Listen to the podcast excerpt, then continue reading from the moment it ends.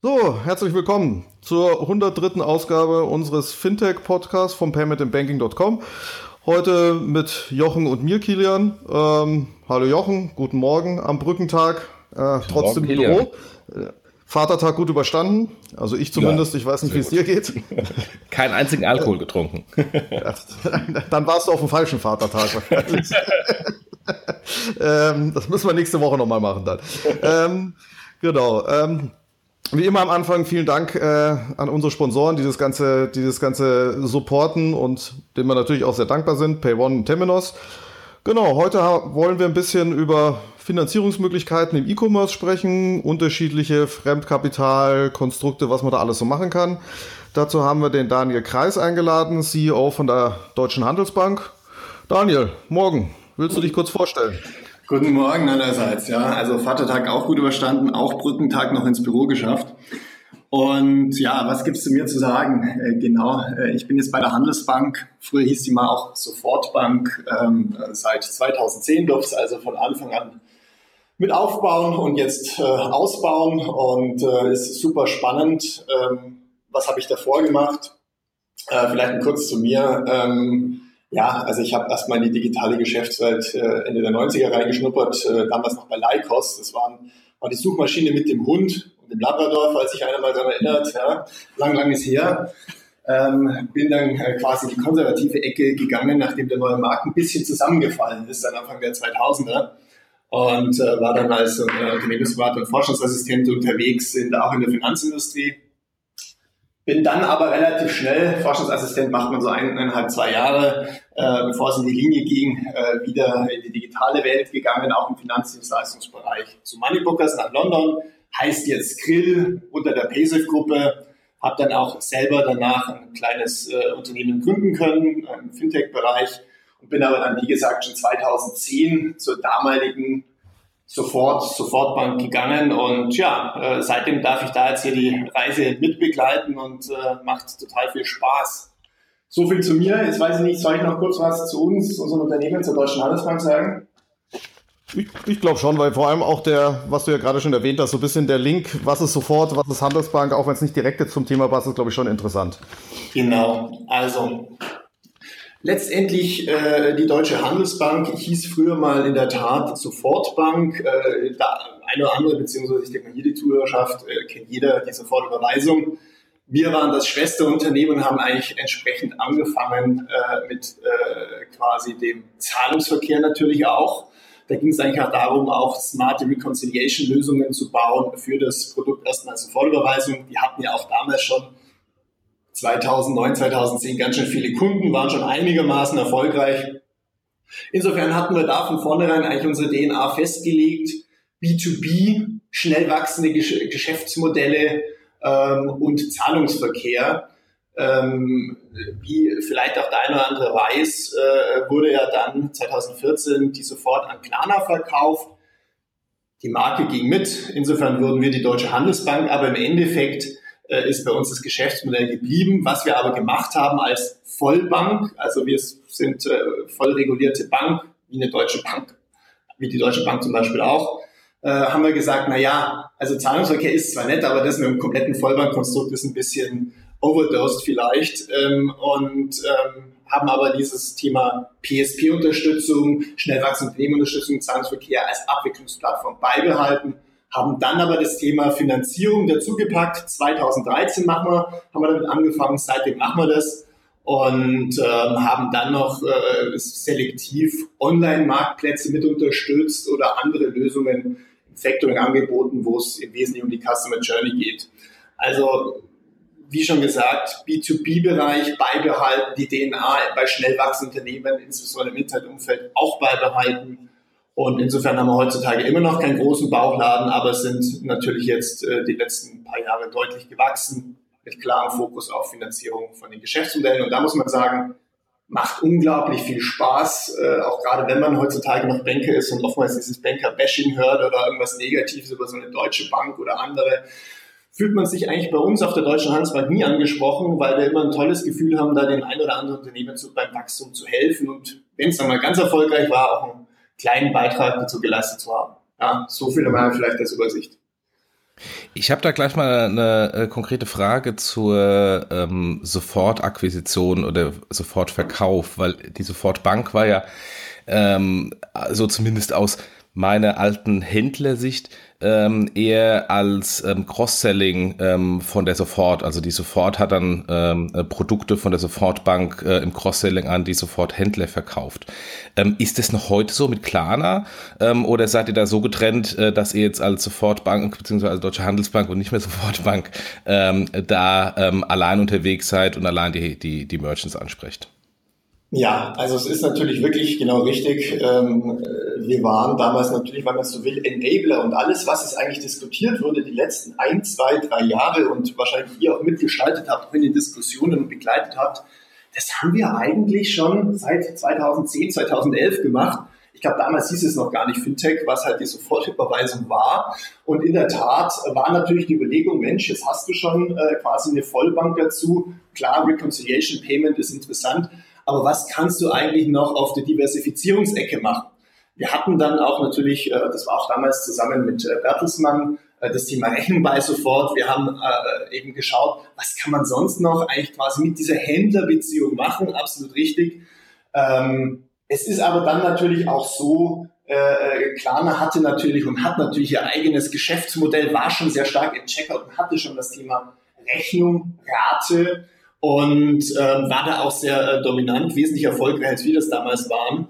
Und insofern äh, haben wir da relativ schnell auch quasi, wo es dann in den Verkaufsprozess gegangen ist, das Thema Payment gehabt, auch da die Reconciliation. Und auf der Ecke sind wir weiterhin von sofort äh, quasi mit, oder besser gesagt auf Händlerseite der Lösungsanbieter, wenn es um das Thema Reconciliation, Zahlungsverkehr geht. Wir sind weiterhin Kooperationspartner, keine Schwesterunternehmen mehr aber darüber hinaus, also wenn du jetzt fragst, was haben wir große irgendwie Produktinitiativen wie Klarna? Nein, aber ich sage auch mal leider nein, weil ich denke mal, bei der einen oder anderen Thematik passt es sicherlich auch gut zusammen und da muss man mal drüber sprechen, wo die Reise hingeht. Mhm. Genau, gut. Ähm, dann lass uns mal so ein bisschen den Bogen spannen Richtung, Richtung Finanzierung im E-Commerce. Ähm, vielleicht mal so ein bisschen allgemein anfangen, also oder das Thema so ein bisschen eingrenzen. Da geht's ähm, Gedacht ist ja eher, wie gesagt, Finanzierung von B2B-Unternehmen. Da gibt es ja bis jetzt unterschiedliche Vehikel oder Möglichkeiten, wie man das machen kann. Working Capital Finanzierung gibt es da, der Begriff Venture Debt gibt es immer mal wieder. Auch äh, da, da, schwirren ja so viele Begriffe, äh, Begriffe rum. Wie würdest du die denn so ein bisschen untereinander abgrenzen? Oder wenn du jetzt ein schnell wachsendes E-Commerce-Unternehmen hättest, was ich klassisch Online-Shop, hat schon seine 30, 40, 50, 100 Millionen Umsatz. Was hat er denn für Möglichkeiten, schnell und zwar nicht über Eigenkapital zu finanzieren? Ja, also genau, ist, äh, eine gute Unterscheidung. Ich finde, man muss das mal, äh, äh, mal schneiden und ein bisschen abschichten. In welcher Phase befinde ich mich? Ja, also was wir oft sehen ist, ähm, wir sehen unterschiedliche Phasen, in denen sich die Unternehmen befinden. Du hast am Anfang hast du genau diesen Startup Seed äh, Charakter, diese Phase, wo du sagst, hey, äh, quasi, ich muss erstmal schauen, Proof of Concept funktioniert überhaupt mein Geschäftsmodell. Das immer sehr, sehr oft, da ist der Fokus auf äh, Vertrieb und Marketing. Ja, relativ manchmal, wenn es E-Commerce ist, kommt dann so ein bisschen auch Logistik schon dazu. Die CFO-Rolle, was man denn machen kann, ist eigentlich eher schwach besetzt. Da sieht man manchmal eher das Thema Buchhalter, Steuerberater. Ähm, dann haben wir genau diese Phase, da würde ich sagen, das ist ab 5 Millionen, 10 Millionen im E-Commerce bei SaaS oder anderen Themen viel, viel früher, wo man sagen kann, okay, ähm, hier geht es wirklich um das Thema Wachstum, das Geschäftsmodell an und für sich funktioniert, das Unternehmen ist schon professionalisiert und da nimmt man den nächsten Schluck aus, aus der Pulle und dann hinten raus ist natürlich genau die Frage, äh, äh, quasi wächst man selber, ist man selber die extrem starke Marke oder wird man dann irgendwann mal gekauft? Das sind so vielleicht die drei Phasen. Und am Anfang, äh, wie es auch jeder kennt, hast du halt natürlich deinen Business Angel und hast du ähm, äh, letztendlich einen ersten VC. Und da muss man sagen, das ist auch richtig so, weil jemand, der Fremdkapital gibt, egal in welcher Ecke, ist kein Risikokapitalgeber. In der Regel gibt es auch keinen Kicker. Deine Frage zielt es aber, glaube ich, ab auf die Unternehmen, die jetzt schon, sage ich mal, Proof of Concept haben. Ich sage jetzt mal, nimm mal ein klassisches, einfaches Beispiel, ja. 10 Millionen und dann wachsen will. Was kann der alles machen? Was man immer. Ja, oder genau. Ja. Oder, oder wann findet er den Punkt zu sagen, hey, jetzt macht Sinn für mich, dass ich mal mit jemand über Fremdkapital rede? Ja, also jetzt bin ich soweit. Und welche Möglichkeiten habe ich denn da? Also ja. das ist ja auch nicht alles das Gleiche. Also ne? genau, genau. Also ähm, gehen wir mal darauf ein. Also Sinn machen aus Gründer, wenn ich jetzt der Gründer wäre, macht es natürlich immer, weil ähm, äh, de facto ist es ja so, ähm, das ist natürlich äh, Leverage. Also wenn man es mal ganz platt mal aus der Offline-Welt sieht, äh, ich sage mal, jeder simple Mittelständler oder vielleicht sogar Kleinunternehmer auf dem Dorf, Handwerker, zehn Leute, ist ja quasi auch schon geleveraged über Fremdkapital, oftmals. Das sehen wir in unserer neuen Welt, ja, beim sozusagen beim neuen Mittelstand eben oftmals noch nicht. Und als Gründer hast du die folgenden Vorteile mit äh, quasi äh, mit Fremdkapital. Erstens mal hast du keine Dilution, wie wir alle wissen. Mhm. Shares, sage ich immer, sind Herzblut, das will keiner abgeben, zumindest mal nicht aus den falschen Gründen. Und dasselbe eben äh, gilt, dann auch, äh, gilt dann auch für die Investoren. Das heißt, die haben ja auch ein maximales Interesse, ins Wachstumgeld reinzugeben, in die sogenannten sexy things, aber doch nicht in die mhm. Nebenprodukte des Wachstums. Das heißt, natürlich kommt es eigentlich immer in Frage. Es ist, die, es ist aber das, das Thema, wann macht Sinn, wenn hat er überhaupt eine Chance? Ähm, wir haben das ja. 2013 äh, quasi angefangen, da würde ich schon sagen, äh, sind wir die, äh, die Pioniere in der Ecke, äh, arbeiten auch mit den meisten bekannten Unternehmen zusammen, äh, quasi im E-Commerce, äh, verstärkt auch jetzt im SaaS-Bereich. Und wir schauen immer darauf, ist das Thema schon so weit, dass man sagen kann, hey, ähm, äh, es ist schon vom Geschäftsmodell erfolgreich, man kann das schon wirklich auch irgendwo mit sinnvollen KPIs doppelchecken und verstehen. Ähm, man kann das Thema entsprechend weiterentwickeln und es ist schon, das war unser Learning, ein professioneller Investor auf jeden Fall dabei. Warum? Erstens mal, es zeigt äh, quasi, der Markt glaubt an das Unternehmen. Zweitens mal, wir wissen alle, es ist nicht immer nur der Hockeystick oder es geht immer nur steil bergauf. Es gibt auch mal so Phasen, wo man vielleicht nicht genau nach Plan oder seiner eigenen äh, Vorstellung läuft. Und dann braucht man auch einen starken Partner an der Seite. Und umso wichtiger ist das Ganze, wenn das am Geschäftsmodell ist, das sehr, sehr stark wächst, also deutlich über 10 Prozent, weil da ist ja oftmals es auch so, dass diese Unternehmen auch noch EBIT negativ sind. Und das muss gecovert sein vom, vom, vom, vom Gesellschafter. Hier, wenn das aber gegeben ist, dass wir sagen, so, naja, Runrate-Richtung beim E-Commerce-Unternehmen 10 Millionen oder MAA 100.000 beim SaaS-Unternehmen, ist schon ein professioneller Investor drin, der auch äh, quasi eine gewisse Zugkraft hat und das Thema auch schon auf der Finanzseite professionalisiert hat, sodass wir uns als Bank zum Beispiel einfach hinten ranhängen können und genau mit denselben Informationen arbeiten können, dann äh, quasi ist es sicherlich auch smart für den Gründer, äh, Fremdkapital zu suchen, weil dann kriegt er das Leverage. Ähm, er hat eben dann diese mhm. Neben, äh, sei es jetzt Lager, Forderungen oder sonstige Themen, kann er eben genau mit Fremdkapital abhandeln und nicht mit seinem teuren Eigenkapital. Er kann es also dann ins Wachstum stecken, sei es Internationalisierung, Personal, IT, was auch immer er, er quasi vorhat, um entsprechendes Unternehmen weiterzubringen. Und äh, das alles äh, quasi jetzt äh, ohne Dilution. Zu den Produkten jetzt nochmal kommend, äh, quasi, du hast mal äh, so, so eine Range angesprochen, Kilian. Du hast, glaube ich, gesagt, Convertible Loan, Venture Debt und Working Capital Finanzierung, richtig? Genau, das waren die drei, die drei. Also das sind die drei, die mir eingefallen sind. Vermutlich gibt es noch fünf weitere. Ja, also ich meine, das ist ja auch so wie bei allen Themen im Buzzwording äh, quasi. Äh, die Frage ist immer, was ist dahinter? Ja. ja also klar, genau. Wahrscheinlich kommt am Schluss. Am Schluss läuft ja dann doch wieder alles zusammen am irgendwo. Schluss will ja? ich immer unterstellen, genau der, der Händler will Liquidität. Ja. ja. genau. Möglichst schnell und ohne viel und ohne viel dafür hergeben ja, ja, zu müssen. Genau. Ja? Also, wenn ich es mal da abschichten darf. Also ähm, Convertible Loan äh, aus meiner Perspektive ist immer was, was aus der Gesellschaft der Ecke kommt. Ja, also quasi im entsprechenden Wandel. Warum? Naja, oftmals ist es ja so, Unternehmen ist eine Runde gelaufen, äh, ist quasi neue Gesellschaften an Bord oder die haben das weitergemacht und äh, jetzt geht es darum, vielleicht sind so ein paar Milestones noch nicht erreicht worden oder man möchte keine Downround haben oder man wartet, dass man halt sagt, na ja, innerhalb von zwölf Monaten komisch nochmal eine KI zu machen. Ich möchte dann nochmal wirklich einen richtigen Schluck aus der Pulle nehmen und brauche auch eine gewisse Größe, um einen neuen VC dazuzunehmen. Geldgeber, wie auch immer. Hm. Und da ähm, wird oftmals das Thema äh, Gesellschafterdarlehen oder Wandeldarlehen äh, gemacht. Gesellschafterdarlehen ist noch schöner natürlich für den Gründer. Wandeldarlehen hat ja immer sowas äh, quasi wie, später gibt's dann irgendwo ein kleines Goodie äh, äh, quasi auf der Bewertungsseite für die, die das Wandeldarlehen geben, kommt aber zumeist aus der Gesellschafterecke. Ja?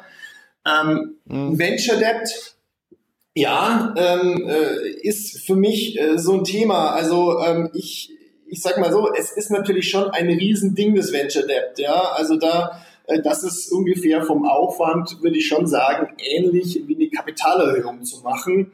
Ähm, das Management ist sicherlich da auch äh, lange, längere Zeit geblockt. Es wird da auch eine Due Diligence gemacht. Und es geht natürlich auch äh, auf das Cap-Table und zwar äh, quasi äh, so, dass äh, letztendlich später ja auch ein gewisser Equity-Kicker meistens mit dazukommt. Und es ist jetzt auch nicht die günstigste Variante. Wann macht das trotzdem Sinn? Naja, ähm, ähnlich gelagert, äh, fast schon, für mich ist zumindest, wieder Convertible Loan. Ähm, ich sag halt, naja, also ich hätte jetzt gerne schon einen kräftigen Schluck aus der Pulle. Venture Debt, würde ich sagen, fängt bei drei, mhm. fünf Millionen bis zehn Millionen teilweise an. Die äh, quasi stehen auch äh, große Fonds dahinter. Ähm, ich kann aber momentan, oder zumindest will ich es momentan oder kriege ich es nicht aus der Gesellschaft-Ecke hin, will noch ein paar Milestones zeigen, um eben auch da keine Downround zu haben und dann später mal eine relativ große Kapitalerhöhung zu machen mit einer sehr schönen Bewertung. Wenn man das machen will, dann kann das Sinn machen. Nur äh, muss ich auch sagen, mhm na gut, also äh, das ist schon brutaler Aufwand. Es ist natürlich wirklich nicht günstig.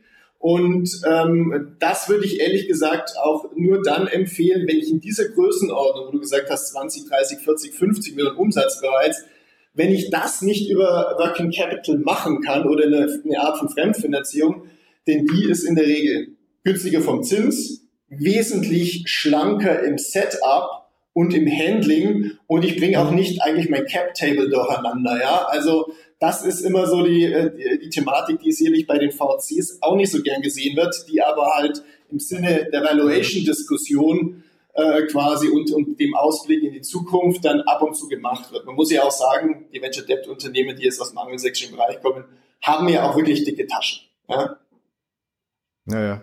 genau. Ja. ja. Jochen, hast du noch ein, äh, hast du noch ein, sagen wir mal, Konstrukt, was wir noch nicht da genannt haben, wo du sagst, ja, wie passt das denn da noch rein? Nee, also es war ja eine wunderbare Erklärung der verschiedenen Möglichkeiten. Und die, die letzte Möglichkeit ist ja ähm, ähm, äh, eine klassische Working Capital Finanzierung. Also dass ich letztendlich meine, meine Forderungen ähm, schnell zu Cash mache, um dann darüber schnell zu wachsen. Ähm, was eher so eine kurzfristigere Sache ist. Während Venture Debt und Co. Ähm, natürlich eher was längerfristiges ist, ist, ist klassische Working Capital Finanzierung eher was kurzfristiges. Also Vorziehen ähm, einer eingehenden Zahlung von 90 Tagen auf heute. Ähm, etc. Ähm, darf ich da ganz kurz rein? Ähm, weil das ist quasi in der Diskussion schon oftmals was, was ich, wo man vielleicht auch nochmal unterscheiden muss und äh, quasi, wo wir unterwegs äh, sind und das eigentlich ganz anders verstehen. Ähm, diese Diskussion wird oftmals genau von klassischen Fintech-Unternehmen äh, geführt, die entweder mit Banklizenz äh, quasi durch eine dritte Bank arbeiten, also über eine andere Bank arbeiten oder das selber machen, teilweise auch in anderen Ländern. Ähm, und da ist es oftmals so, dass kann ja nehmen, was man will, Blackwell, Ivoca, ähm, äh, you name it, äh, auch teilweise Credit Shelf und ähnliche Konstrukte, die haben meistens auch, oder beim, beim Fine Trading ist es dann auch so, die haben eben äh, entsprechend eine, eine Laufzeit von zwölf Monaten. Das muss dann kurzfristig sein, muss abgeschlossen sein. Wir verstehen eigentlich Working Capital Finanzierung als Bank komplett anders und so ist auch unser Aufsatz. Wir sehen es eben als langfristig, teilweise auch längerfristig als Venture Debt weil was wollen wir finanzieren? Nicht eine, klar, Forderungen kann man nehmen, man kann aber auch das ganze Lager nehmen, weil wenn du quasi im E-Commerce wächst, brauchst du natürlich in der Breite und der Tiefe viel, viel mehr Ware.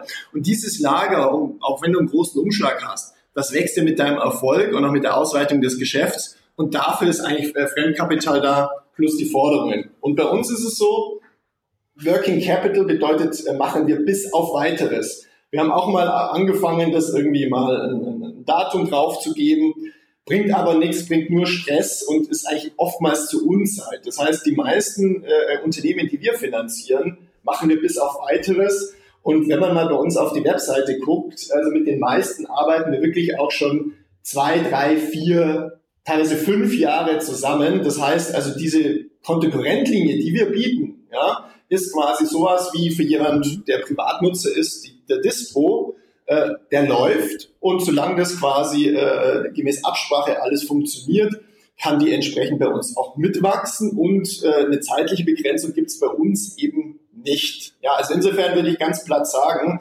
äh, in, der, in der Gegenüberstellung, wenn der Händler die Chance hat, äh, Working Capital zum Beispiel mit uns zu machen, kann ja auch eine andere Bank sein, wenn er wirklich groß ist, mhm. oder Venture Debt, dann kann er sich eigentlich nur aus dieser Logik raus äh, für Working Capital unter, äh, entsche äh, entscheiden, weil es eben auch nicht zeitlich gebunden ist, es läuft, es ist flexibel und es ist einfach viel, viel günstiger, nicht nur im Setup und in der quasi Ressourcen, äh, äh, quasi im Ressourceneinsatz, sondern einfach auch vom Zins. Also insofern Working Capital für mich das Verständnis Kontokorrentlinie bis auf weiteres. Und bis auf weiteres heißt wirklich langlaufen. Und ganz ehrlich, nachdem wir als Bank keinen Kicker drin haben, ja, und der Aufwand am Anfang schon nicht so ohne ist, gerade bei Unternehmen, wenn wir als erste reingehen, als erste Bank und das Thema überhaupt bankable machen, da ist natürlich, äh, ehrlich gesagt, der Spaß erst im zweiten, dritten, vierten Jahr für uns drin. Das heißt, schneiden wir das nach einem Jahr ab,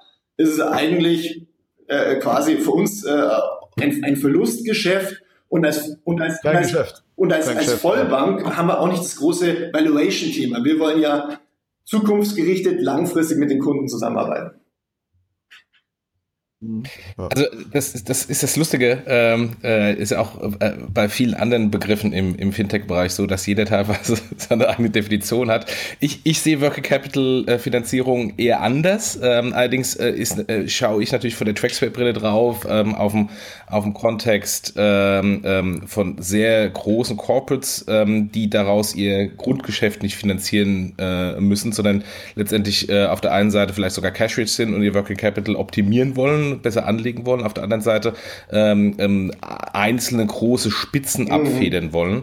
Ähm, und da helfen natürlich noch weitere Finanzierungsmöglichkeiten im Vergleich zu dem, was du, was du gerade er erklärt hast, nämlich ähm, klassische Factoring oder Reverse Factoring oder Dynamic Discounting Lösungen mhm. und das auf Transaktionsebene. Also ich habe jetzt beispielsweise an einen großen ähm, äh, Kunden eine sehr große Rechnung im ähm, zweistelligen Millionenbereich geschickt, habe aber jetzt kurzfristigen Finanzierungsbedarf und habe bei dem vielleicht auch ein Zahlungsziel von 90, 180 Tagen, was bei Großkonzernen ja äh, leider mittlerweile üblich ist. Ähm, und muss aber nach 30 Tagen meine, zumindest mal die Mehrwertsteuer abfinden ans Finanzamt und habe da schon einen Liquiditätsengpass, aber nur für diese, ähm, für diese eine Zahlung oder vielleicht sogar eine Spitze im, ähm, im saisonalen Geschäft in einem Monat ähm, und darüber eine transaktionale Finanzierung ähm, ähm, abzuwickeln, ist dann noch ein weiteres, weiteres äh, Finanzierungstool, was ich unter Working Capital Finanzierung verstehe. Aber insofern, jeder hat seine eigene Definition und insofern haben wir jetzt mal eine weitere Finanzierungsform naja, dargestellt. Sagen wir es mal so, ähm, ich glaube, im Kern ist es ja richtig. Also die Frage ist, gehe ich auf das Lager oder die Forderung? Das muss ich mir erstmal äh, stellen. Dann bei einem äh, Working Capital äh, Finanzierung, die kann ja genauso ablaufen. Aber die Frage ist, wie ermöglicht das? Wir haben vielleicht als Vollbank dadurch, dass wir das quasi mit als erstes machen und das auch in der vollen Breite machen können, weil wir eben die Vollbanklizenz haben im Vergleich zu ein paar anderen, haben wir halt die Chance zu sagen, das ist ja eine flexible Linie. Und da Jochen, du hast total recht. Natürlich kann, äh, ob er es sein Lager macht oder sagt, hey, ich nutze das ja nicht immer voll zum Anschlag aus, sondern pack und äh, stark wachsende oder erfolgreiche Unternehmen haben ja relativ viel wiederkehrende Forderungen, die sie da reinpacken. Ja? Also quasi mir ist ja nur wichtig, ja. das Thema ist wie äh, schwankt ja auch. Das heißt, ich will nicht immer eine volle Auslastung haben, ich will nicht immer meine Linie natürlich gar nicht gezogen haben, auch schlecht für uns. Aber genau diese Flexibilität zu sagen, hm, ich habe eigentlich äh, äh, quasi einen Stream an Forderungen und erfolgreiche Unternehmen fangen zwar per Monatsanfang manchmal vielleicht bei Null an, aber haben ja ihren Stream an Rechnungen oder äh, quasi Waren, äh, quasi, die sie, die sie lagern wollen und nehmen dafür dann entsprechend die Linie her, um das zu finanzieren, ist ja im Endeffekt derselbe Gedanke, nur das Tool, das drunter liegt, ja, ist halt quasi anders und bei uns als Vollbank, wir können das halt darstellen, äh, so dass es entsprechend da eingesetzt werden kann. Eine zweite Thematik, das ist genau das, was ich äh, bei der Vorstellung des Unternehmens auch gesagt habe, auch genau in diese Ecke. Da kommt ja letztendlich dieser ja, Factoring-Begriff, finde ich immer ein bisschen schwierig. Wir nennen es immer Factoring im weiteren Sinne. Im Endeffekt ist es ja äh, ein Forderungsabkauf, wie auch immer. Das machen ja auch Online-Marktplätze oder andere. Und die Frage ist, wie gehst du damit um? Und am Ende des Tages äh, ist ja quasi bei einer skalierbaren Refinanzierung, Jochen, wie du es dargestellt hast, ähm, äh, quasi ist es ja genau äh, das, das Thema. Du hast einen Set an Forderungen, und den hast du auf einen bestimmten Zeitraum laufen. 30 Tage, 60 Tage, ne? wenn du mit einem anderen Konzern zusammenarbeitest, sind es ja meistens eher längere äh, Phasen. Und die Frage ist natürlich schon für den jeweiligen Händler, hm, wie du sagst, wie kann ich denn dieses Working Capital, das da rumliegt, wie kann ich denn das besser nutzen und wie kriege ich dagegen Liquidität? Und darüber, äh, quasi darüber haben wir uns natürlich auch Gedanken gemacht. Auch damals schon vor x Jahren zusammen mit der Sofort äh, quasi, äh, äh, wie kriegst du das am besten, diese Liquiditätsengpass äh, geschultert? Und da kommen eben diese Factoring-ähnlichen Konstrukte äh, äh, zum Tragen, wo du sagst, ich kaufe diese Forderungen an, äh, finanziere die vor gegen T0 oder T1 und dann hinten raus habe ich doch so eine Art Netting. Das heißt, die alten werden kommen wieder zurück, die alten Forderungen werden dann bezahlt vom, vom jeweiligen Kunden und neue Forderungen kommen rein. Und das ist aber oftmals ein Thema, was wir sehen, was absolut skalierbar auch dargestellt werden muss. Und ich glaube, in eurer Diskussion, das wird ja auch immer auch noch zu Recht als Working Capital äh, gesehen. Also diese Art von Factoring, äh, Rechnungskauf kann man ja auch in diese Ecke äh, fast packen. Ähm, und das muss ich aber auch idealerweise so darstellen, dass ich das skalierbar hinkriege. Denn diese Unternehmen, die stark wachsen, die haben heute vielleicht ein Forderungsvolumen von 5 Millionen, haben aber in einem Jahr halt 10 oder 20 Millionen. Und dafür brauche ich ein etwas anderes Konstrukt. Kann ich aber, wie gesagt, darstellen, relativ schlank, äh, mit einer Working Capital Linie, die flexibel ist, oder dann mit einem Factoring-Konstrukt, äh, das ich dann entsprechend per Netting-Verfahren skalierbar refinanziere. Ich glaube, äh, der Grund aber, worüber wir sprechen, ist immer dasselbe. Hast du recht, Forderungen, die sind meistens kurzfristig, muss ich halt schauen, wie ich die gegenfinanziere oder ich habe Lager und da hoffe ich natürlich auch, dass ich einen entsprechenden Umschlag habe, aber das Lager an und für sich kommt ja was Neues rein, bleibt ja entweder gleich groß oder wächst. Mhm. Genau, ähm Genau, vielleicht mal so kurz auf die ähm, auf das Angebot zurückzukommen, was ihr was ihr so anbietet. So wie ich es jetzt äh, auch verstanden habe oder wenn ich mich auch so ein bisschen, sagen wir mal in, in einen Startup CEO oder vielleicht ist auch schon CFO reinversetze, dann kann man das ja so ein bisschen so zusammenfassen und sagen, wenn ich eine, sagen wir mal, relevante Finanzierung bekommen habe, keine Ahnung, 5, 6, 7, 8 Millionen von einem professionellen Investor, unterstellen wir mal, dass die meisten VCs das sind und auch damit äh, vermutlich auch schon laufendes Geschäft haben, kann ich im Prinzip eigentlich einfach zu euch kommen und sagen, pass mal auf, ich habe jetzt hier meine 10 Millionen VC reinbekommen, hier sind die Daten, die ich sowieso schon alle aus genau. der Due Diligence habe. Äh, guckt euch die mal an. Ähm, äh, was gebt ihr denn noch an Fremdkapital dazu, so nach dem Motto. Ne? Und dann schaut ihr euch vielleicht das Geschäftsmodell und die Zahlen an und sagt, okay, du hast jetzt, was ich, 10 Millionen aufgenommen, wir geben dir nochmal, äh, was weiß ich, da sind nochmal 500.000 drin oder eine Million oder was auch immer. Ist das so ungefähr der Prozess, also auch so, wie, wie ihr auch an euer, an ja. euer Geschäft kommt oder nee, ist da meine also Vorstellung falsch? sehr gut äh, äh, quasi wiedergegeben. Im Endeffekt ist es genau das. Das war auch unser Learning. Wir äh, hängen uns gerne an den VC ran. Warum? Das ist äh, viel weniger aufwendig für alle Beteiligten, denn nach so einer Due Diligence und einer Series A äh, quasi hat der CFO, äh, hoffentlich gibt es dann einen oder zumindest der professionelle VC, schaut dann schon, dass jemand CFO-artig reinkommt. Äh, alle Unterlagen in der Schublade. Das heißt, wir sind durchaus in der Lage, dasselbe zu lesen wie so ein VC. Das heißt, wir schauen uns das Pitch-Deck an, wir schauen, wie ist denn die Liquiditätsplanung, wie äh, verbindet sich das auch mit der Eigenkapitalstruktur und äh, dem eigentlichen Geschäftsmodell. Und dann äh, macht es sicherlich Sinn, mal eine halbe Stunde zu telefonieren, mehr ist es ja nicht, äh, äh, quasi um rauszufinden, passt es zusammen oder nicht. Und dann äh, exakt, wie du es gesagt hast, äh, geben wir dann gerne Fremdkapital dazu.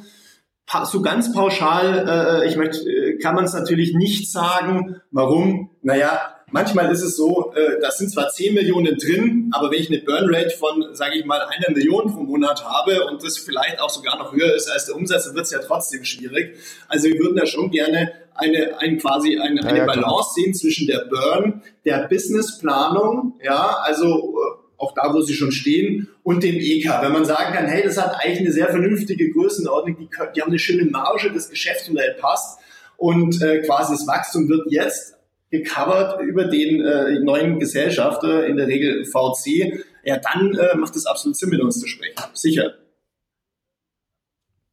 Mhm. Naja. Und, und, Daniel, wie, wie managt ihr denn das Risiko jetzt gerade bei so ähm, sehr dynamischen äh, ähm, Startups oder ähm, Unternehmen, ich möchte nicht unbedingt Startups sagen, aber Unternehmen, die noch im mhm. Wachstumsbereich sind, die wachsen halt auch mal ähm, extrem gut oder mal extrem Ach. schlecht. Äh, also es geht, man, man kennt ja da auch diverse Beispiele, wie es dann relativ schnell wieder relativ tief nach unten geht, auch im Umsatz. Ähm, Habt ihr, habt ihr da Integration die ERP-Systeme, dass ihr gerade im Working Capital-Bereich äh, seht, ähm, wie da die, die Umsatzentwicklung ist, um da gegebenenfalls schnell ähm, ähm, zurückzudrehen, die Kreditlinie?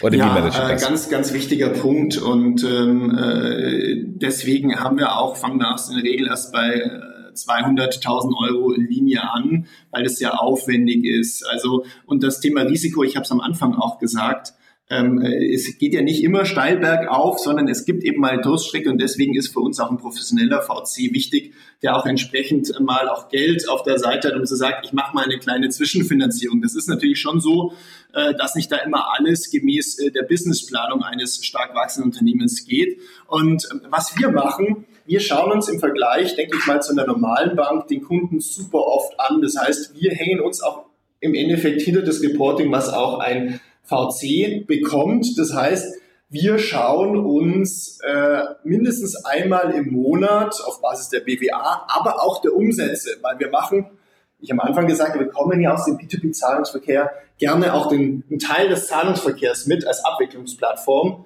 Massenzahlungsverkehr. Da kommen wir her, da sind wir auch gut, da schaden wir dem Unternehmen bestimmt nicht.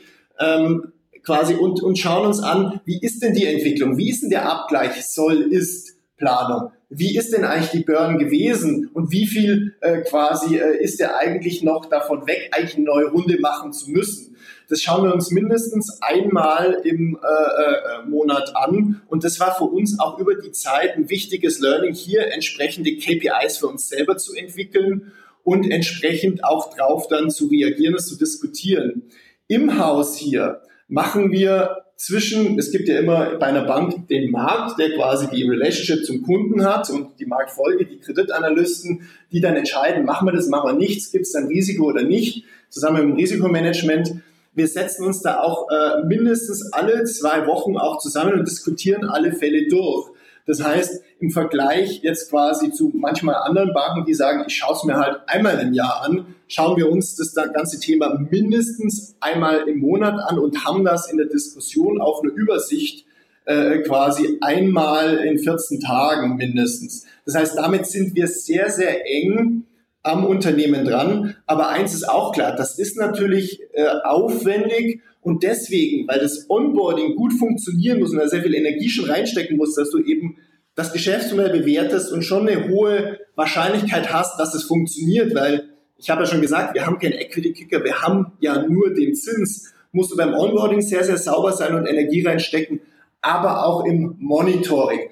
ERP-Systeme äh, quasi, wir, äh, quasi direkt äh, quasi beim Kunden reinzubohren und aufzusetzen, haben wir nicht. Äh, wir denken natürlich über verschiedene Situ äh, quasi Themen hier nach, um es da zu verbessern und es aber trotzdem schlank bei allen Beteiligten zu halten. Aber da lassen wir natürlich uns immer Informationen entsprechend geben, und zwar Informationen, die so auch die Gesellschafter bekommen. Und auf der Basis schauen wir letztendlich einfach, dass wir den gerade am Anfang und wenn es eben äh, noch nicht klar ist, wo die Reise hingeht, äh, dass wir den sehr eng monitoren und da entsprechenden Aufwand betreiben.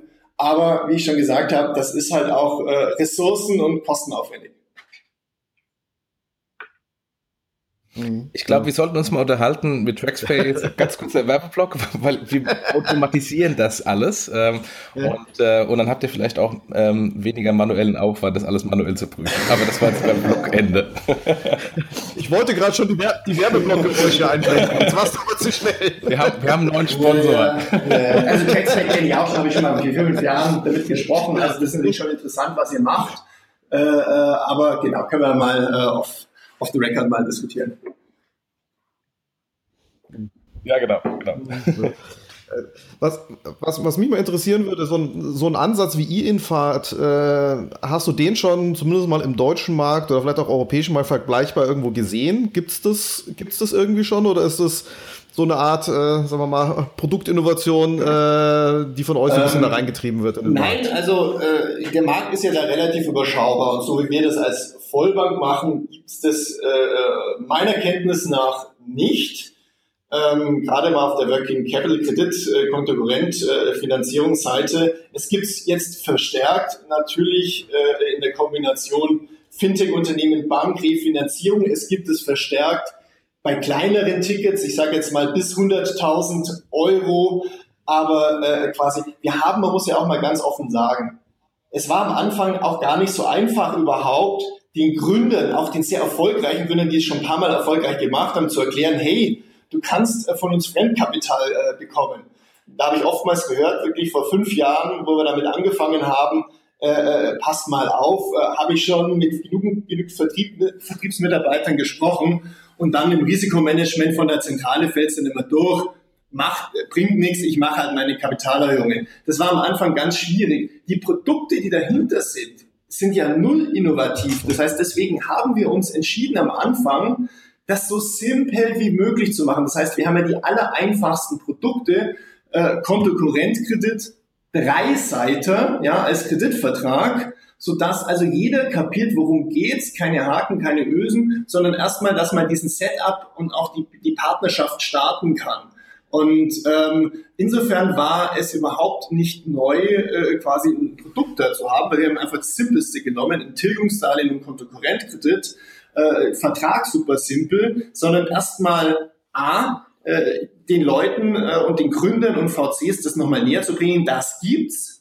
Und das gibt's auch äh, quasi auch äh, wirklich nachweisbar und mhm. auch äh, wir, wir halten das Ganze. Also das war eher das Versprechen. Das zweite war eher für uns intern. Wie entscheidest du denn so einen Kredit? Findest du eher besser, wenn du sagst, hey super, äh, äh, Schlecker oder Neckermann hat 20 Jahre erfolgreich gearbeitet, ganz, ganz viele Jahresabschlüsse, wachsen 5%, die werden schon auch die nächsten fünf bis zehn Jahre positiv sein. Versus, um die Systeme einzustellen auf den Mittelstand, der in der Regel fünf bis zehn Prozent wächst und deshalb kontinuierlich und schon über Jahre hinweg, sondern eher mal zu gucken, wie muss ich denn das Ganze durchleuchten? Das heißt, wie gehe ich denn eigentlich um mit so einem negativen EBIT? wie gehe ich denn um, eben wie der Jochen vorher auch gesagt hat, mit Wachstum, das manchmal 80 Prozent ist, aber das schon eigentlich eine Niederlage ist, wenn es mal nur 40 Prozent ist. Ja? Wie gehe ich denn mit solchen Themen um? Wie muss ich das bewerten? Mhm. Und ich glaube, die Innovation, wenn man so will, äh, äh, hat eher bei uns in der Bank äh, stattgefunden, wie man auf so einen Kunden blickt, was man da machen muss äh, Geschäftsmodelle verstehen, auf Augenhöhe mit dem Gründer sprechen und halt Themen bewerten, was eher Banken untypisch ist. Das heißt, zu verstehen, wie sind denn eigentlich, wie ist denn das Performance Marketing? Was ist denn der, die Customer Acquisition Cost? Wie sieht der Customer Lifetime Value aus? Wie macht denn der Logistik? Wie viel gibt er dafür aus? Das heißt, diese Themen, die diese Gründer umtreibt, um ihr Geschäftsmodell erfolgreich zu machen, musst du eigentlich als Banker bei uns auch verstehen, um mhm. auch am Schluss das Geschäftsmodell wirklich bewerten zu können. Und da war es eher wichtig für uns, die, die Herangehensweise, die Systeme, die Organisation äh, zu optimieren und darauf auszurichten, aber auch äh, das entsprechende Personal zu finden, ja, und genau dahin zu bringen. Vorteil, muss ich sagen, war genau das, was äh, auch der Jochen vorher angesprochen hat, in dieser Kombination mit der Sofort. Wir haben natürlich keinen Bauchladen, wir haben rein äh, B2B-Internet-DNA von Anfang an gehabt und das hat es uns vielleicht ein bisschen einfacher gemacht, äh, dahin zu kommen. Also insofern eher die Thematik, wie gehe ich daran, uns selber danach auszurichten, als eine Produktinnovation auf Kundenseite da zu machen. Ähm, und ähm, ja, äh, last but not least, ich würde schon sagen, deswegen sind wir da seit 2013 als Vollbank ja in einer gewissen Pioniersituation am Ende des Tages, es zeigt ja auch, mit wem wir hier alles zusammenarbeiten. Und das ist ja im Endeffekt immer, man kann immer viel erzählen, aber wenn der Kunde einem vertraut und wir entsprechend da auch äh, quasi das, das positive Feedback kriegen, äh, äh das zeigt ja, dass es halbwegs funktioniert hat. Mhm.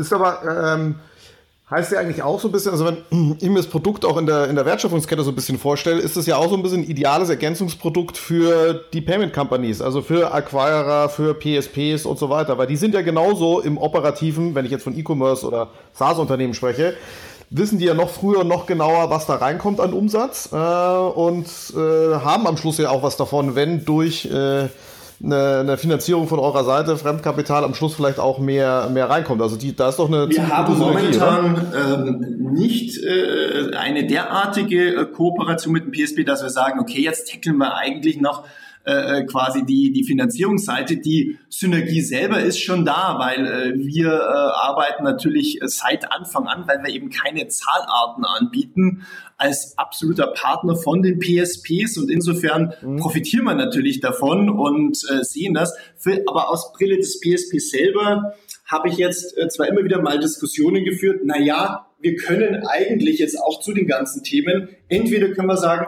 ja, wir bieten auch noch Rechnung und Rate an, das ist immer die eine Diskussion. Die andere Diskussion ist, ja, äh, quasi im Endeffekt, ob wir jetzt eine Lastschrift machen oder ob wir äh, quasi Kreditkartengeschäft oder sonstiges machen, hast du ja auch entsprechend eine Verzerrung beim Kunden und äh, hast eben auch so äh, 30 Tage oder mehr äh, quasi, wo du äh, ein Liquiditätsgap beim Kunden hast da kann man auch immer mal diskutieren, was geht denn letztendlich, um das zu überbrücken. Aber ähm, letztendlich so direkte Kooperationen in der Ecke haben wir ehrlich gesagt noch nicht. Man kann aber auch letztendlich sagen, wenn man mal die Entwicklung von Klarna anschaut, mit dem Klarna Checkout oder von der PayPal, das geht ja genau in diese Ecke. Ja, also da ist ja mhm. in sich das Thema schon mal äh, quasi durchdacht worden und wird auch äh, entsprechend versucht. Ja, ja. ja ich meine, äh, weil du gerade eben PayPal gesagt hast, PayPal hat ja, das ist irgendwie noch gar nicht so richtig groß angekommen, ähm, insbesondere auch bei den Banken noch nicht groß angekommen. PayPal ist ja auch in Deutschland mittlerweile ähm, in genau dieses Geschäft eingestiegen, also nicht im Zahlungsverkehr, sondern ins Finanzierungsgeschäft und nimmt die Daten ähm, aus, dem, aus dem Umsatz des PayPal-Händlers, äh, so wie ihr die Daten nehmt äh, ähm, in der Zahlungsabwicklung generell, nehmt die da Daten aus dem Umsatz des PayPal-Händlers und ähm, nimmt das als Annahme hinsichtlich äh, der Zahlungsqualität und der Finanzierbarkeit eines, eines Händlers und steigt da total ins, ins Geschäft ein, gibt dem äh, Händler eine Kreditlinie. Ähm, insofern, ähm, wir haben da, wie ihr als ich würde euch nicht als klassische Bank sagen, nennen. Ihr seid natürlich eine Bank, aber ihr seid eher eine Challenger-Bank.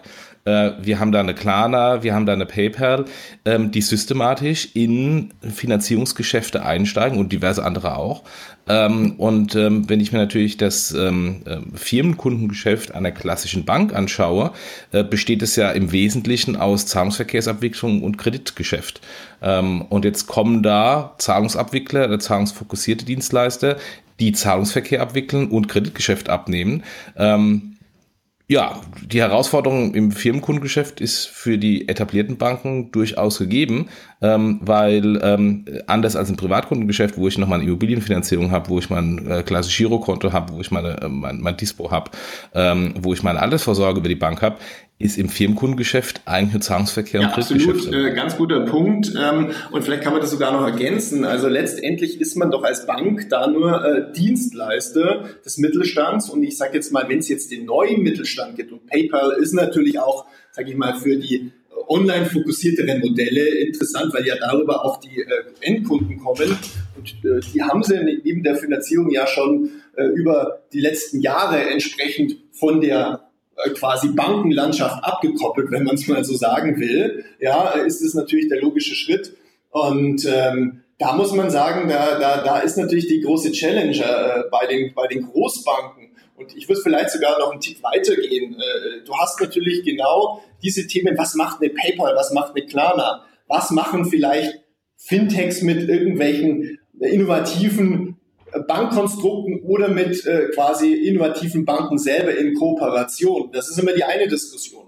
Ich frage mich halt auch, neben der ganzen äh, Geschichte, äh, ich glaube, das, das habt ihr auch schon oftmals äh, gechallenged und getackelt, naja, also äh, wer hat viele Daten, wer hat viele Merchants? Also man, man muss sich ja nur mal den Amazon Marketplace anschauen, wenn die da auch nicht eine entsprechende Vorfinanzierung machen. Also die wissen ja auch ganz genau, wie der Umsatz äh, quasi des Händlers war, wie der Monat gelaufen ist und wie äh, entsprechend auf Basis von Reklamationen etc., ob der Prozess stabil und auch äh, damit in Zukunft erfolgreich sein wird. Und äh, das ist ja ein weiterer Player, der da entsprechend auf den Markt kommt und äh, ja, das, das ganze Thema weiter spannend macht. Ja, ja. Gut, ja, also finde ich, sehr, also sehr interessanter Aspekt, auch jetzt, glaube ich, ganz, ganz gut ist mal, mal, mal einzuordnen, ja, also wo, wo das überall reinspielt und wo sowas natürlich auch, äh, auch ein Wachstumstreiber sein kann, ja, der gegebenenfalls ja immer äh, zu sehr unter den Teppich gekehrt wird für Companies, die sagen, ich habe hier auch noch eine weitere Möglichkeit, mir Kapital zu besorgen, um das auch wieder zu investieren in vor allem, vor allem in der, sagen wir mal, Startup-neue Unternehmenswelt, ähm, da auch mal Sachen auszu, auszugleichen, die ich vorher nicht habe oder wo ich einfach eine Opportunity habe und sage, ich bin aber Cashflow negativ, ich kann es mir eigentlich nicht leisten, aber ich habe trotzdem eine Idee und da ist sowas ein ganz gutes, ganz gutes Mittel. Ja, wir kommen ja schon so in Richtung, in Richtung Ende. Ähm, Jochen, hast du noch ein Thema Richtung äh, Daniel, wo du sagst, da, da müssen wir noch ein bisschen nachbohren? Inhaltlich nicht, aber vielleicht wäre es interessant, wenn du darüber sprechen kannst, ähm, ob du uns ein paar Größen sagen kannst. Also wie groß ist euer Geschäft in dem Bereich, was ihr macht? Mhm. Ähm, wie viele Startups habt ihr ähm, da im, äh, in dem Kontext als Kunden? Ähm, oder nee, ist das nee, confidential? Eine Richtung kann man da schon mal äh, geben. Also letztendlich, wir finanzieren in der Regel, äh, rein ist die Kontokorrentlinie äh, zwischen äh, 200.000 und äh, 3 Millionen im Moment, werden es nach oben vielleicht jetzt auch ausdehnen, weil für uns ist es ja auch ein Ziel, den Kunden, wenn wir den positiv entwickelt haben, mit weiter zu begleiten, also damit wir den nicht auf den Servierteller woanders äh, hinschieben. Äh, das ist mal der Punkt eins. Der Punkt zwei ist, äh, skalierbare Refinanzierung, wie wir es vorher kurz angedeutet haben, geht natürlich bei Weitem höher. Äh, da äh, quasi geht es ja darum, dass man ein Portfolio schafft und das begleitet. Und wo stehen wir da momentan? Ja, wir gehen äh, deutlich Richtung 100 Kunden, die wir momentan finanzieren. Ein paar sind rausgefallen, weil relativ groß oder Exit, sprich Kauf durch ein Corporate. Äh, und äh, in der, auf der Aktivseite sind wir auch äh, im unteren äh, dreistelligen Millionenbereich. Das heißt, äh, in dem Bereich, wo wir unterwegs sind, haben wir schon äh, quasi einiges finanziert. Das heißt aber auch nicht, äh, dass es in irgendeiner Form schon toll ist. Also ich glaube, wir haben da ein sehr schönes Fundament momentan und wollen da aber auch deutlich hochgehen. Ziel ist schon, dass wir da perspektivisch Richtung einer Milliarde Aktivgeschäft gehen können. Ich denke auch, das ist auch wie im Zahlungsverkehr das Gleiche. Ähm, der Geschäftsbereich neuer Mittelstand wächst und wir als die Bank, die da nah dran ist und das mit begleitet hat und von vornherein das auch teilweise mitentwickelt hat, wollen diese Entwicklung auch mitgehen. Das heißt, momentan niedriger dreistelliger Bereich im Aktivgeschäft, wollen es deutlich ausbauen und äh, ja, äh, freuen uns auch, wenn wir dann mal die 100 äh, Kunden, die wir mit äh, Fremdkapital äh, versorgen, wenn wir die dann auch zeitnah, und das wollen wir auch schon dieses Jahr machen, ähm, äh, wenn wir diese Hürde dann auch nehmen.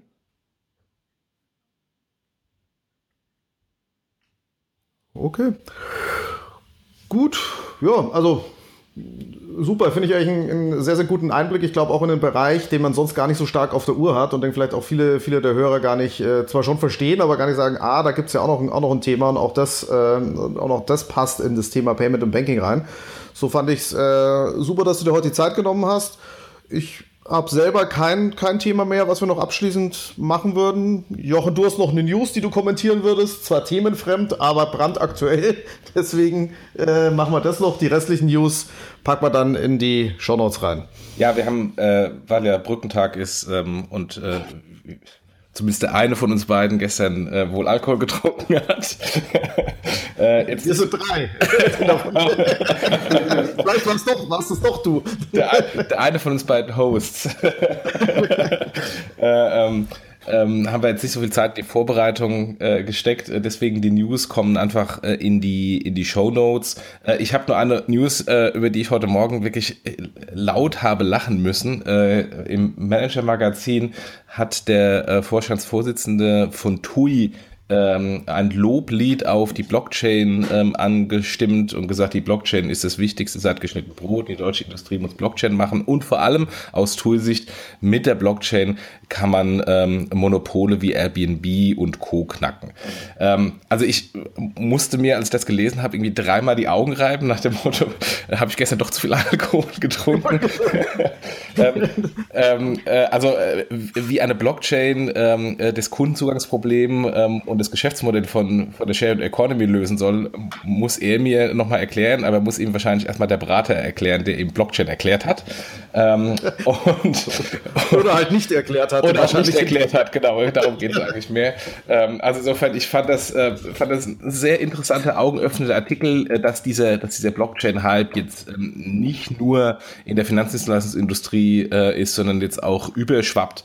Ähm, mit den gleichen Problemen wie auch mit der Finanzdienstleistungsindustrie. Wo ist der Use Case? Wo ist es genau, wo ich die Blockchain brauche? Außer man könnte, man hätte, sondern wo ist es genau? Ähm, ja. Und ähm, ist wieder, wieder ein Beispiel, dass Blockchain da auf diesem Gartner Hype-Cycle ganz oben ist. Ähm, es wird irgendwann kommen, es wird, wird auch groß, aber ähm, nicht alles, was man da immer mit rein interpretiert, wird tatsächlich auch nach Realität. Äh, dieses Jahr wird das Jahr der Rutsche, glaube ich, wenn man den Gartner High Cycle sieht ja, für die Blockchain. Ja, und wenn man ja, gucken, was, genau. wie, wie, weit die runtergeht. Genau. Gut, dann danke ich euch beiden. Abschließend noch, äh, wir freuen uns natürlich über jede Bewertung in iTunes. Ähm, wollten, wollen uns auch bei allen Spendern bedanken. Da kommt ja immer wieder was rein über unsere Website. Bisschen größere, bisschen kleinere Spenden. Und auch nochmal erwähnt, PayOne und Temenos. Vielen Dank an unsere Sponsoren. Ja, und danke, dass ihr sein durfte und auch schönen Arbeitstag noch für die, ja, die es machen müssen. Ciao. Für die, die erst am Anfang sind. Bis dann. Ciao. Macht's gut. Tschüss.